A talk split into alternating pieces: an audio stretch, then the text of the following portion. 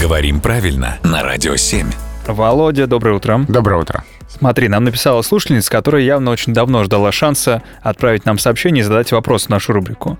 Почему я это понял? Потому что она сразу нам накидала материала рубрик на 10 вперед. Ну, можем начать. Ну давай сегодня начнем и будем периодически к этим сообщениям возвращаться. Например, чем отличается невежа от невежды? В чем разница в этих словах? Это очень давний вопрос, и, по-моему, еще лет сто назад... э, Никто на него не знал ответа? а, Нет, в с- в справочниках специально писали про то, что это разные слова, и их разводили по значениям. Да, давай мы разведем. Да, невежа связано со словом невежливый.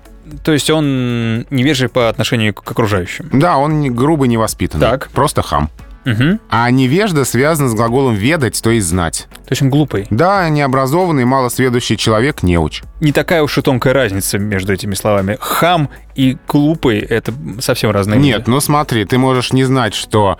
Ну, что Земля круглая, а, но при этом уступать а, место бабушке в трамвае. Вот, кстати, да. Тогда ты будешь невежда, но ты не будешь невежа. Мне думается, если я не буду знать, что Земля круглая, до бабушек мне дела вообще никакого не будет, потому что в моем мире вообще все иначе устроено. В любом случае, спасибо, Володя, с этой разницей мы разобрались.